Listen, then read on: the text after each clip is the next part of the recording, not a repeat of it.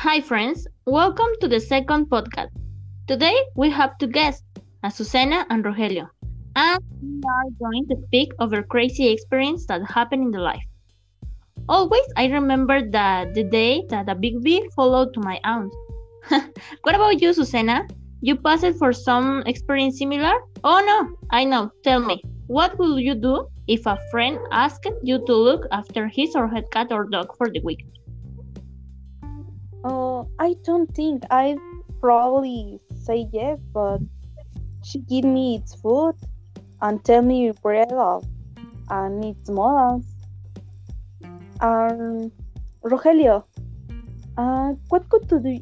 What could do you do if you saw a large spider in the bathroom? Uh, I will do probably what we would all do if we saw a big spider. Would be to kill it because I'm so disgusted with insects. Even if was a small spider, I try to get out of the bathroom. Uh, and you, Dana, what do you do if your neighbor's dog barked all night? Oh my god. What I do?